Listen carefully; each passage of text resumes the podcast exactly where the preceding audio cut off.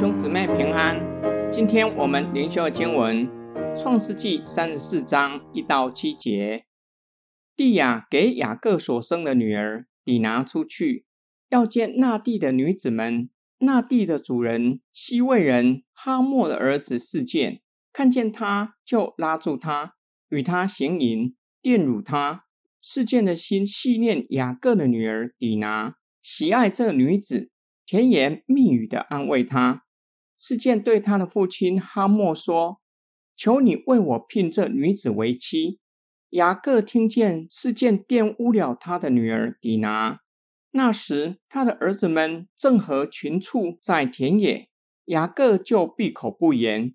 等他们回来，事件的父亲哈莫出来见雅各，要和他商议。雅各的儿子们听见这事，就从田野回来。人人愤恨，十分恼怒，因事件在以色列家做了丑事，与雅各的女儿行淫，这本是不该做的事。二十到二十三节，哈莫和他儿子事件到本城的门口，对本城的人说：“这些人与我们和睦，不如许他们在这地居住，做买卖。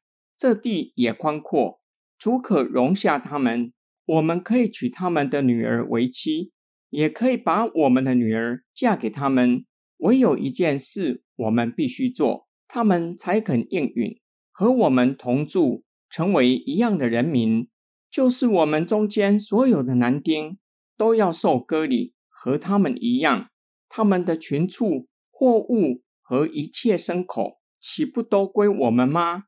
只要依从他们，他们就与我们同住。三十四节，他们说：“岂可待我们的妹子如同妓女吗？”雅各的女儿底拿大约七岁，离开巴旦亚兰，渐渐融入迦南人的生活，结交迦南女子作为朋友。对雅各来说，儿女们融入迦南人的生活没有太大的问题。底拿拜访闺蜜，当地的大地主哈莫的儿子事件。看见他就玷辱他，事件并没有厌弃他，反而喜爱迪拿，请求父亲向雅各提亲。雅各听见女儿迪拿被人玷污，闭口不言。等他的儿子们从田野回来，哥哥们为妹妹被人玷污，十分恼怒。哈莫提出彼此通婚的请求，雅各若是答应。他们可以任意居住在他们的中间，很有可能雅各家只被限制居住在某些地方，只能够居住在城外，不能够在城里购置产业，也不能在城里从事买卖。雅各若是提出聘金和贵重的礼物，事件为了抵拿也愿意支付。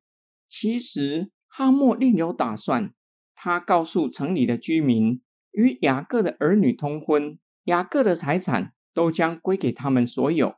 他将婚姻视为商场买卖，这是西缅和利位的感受，认为哈莫把他们的妹妹当作妓女般的对待，他的儿子玷辱他们的妹妹，想要用金钱来买卖，对底拿是二次伤害，对以色列家是一种的羞辱，让雅各的儿子们。愤愤不平。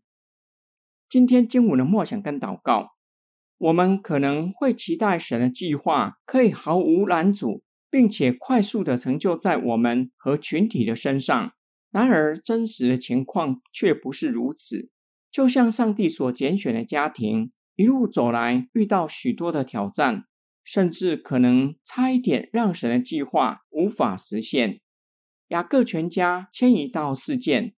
他们只能够在城外搭帐篷居住，不能够在城里居住、购置产业。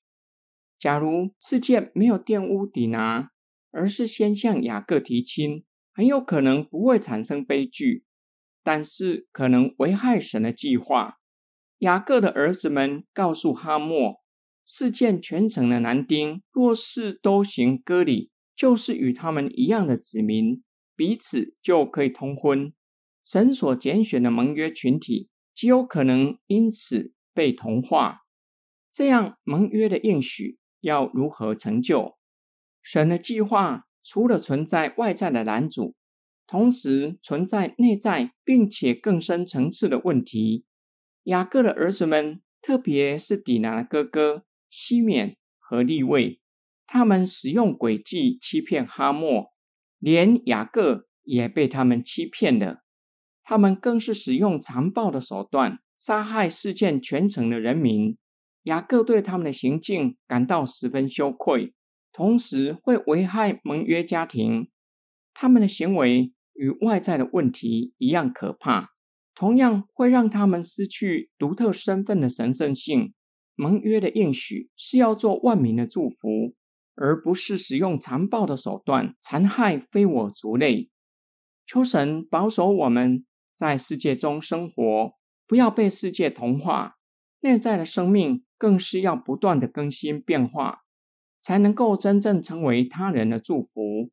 我们一起来祷告，爱我们的天父上帝，求主保守我们的心，并求主的圣灵在我们的心中工作，使我们能够接力保守自己的心，使我们的心不被世界同化，更是在圣灵和圣道的工作之下，生命被炼净。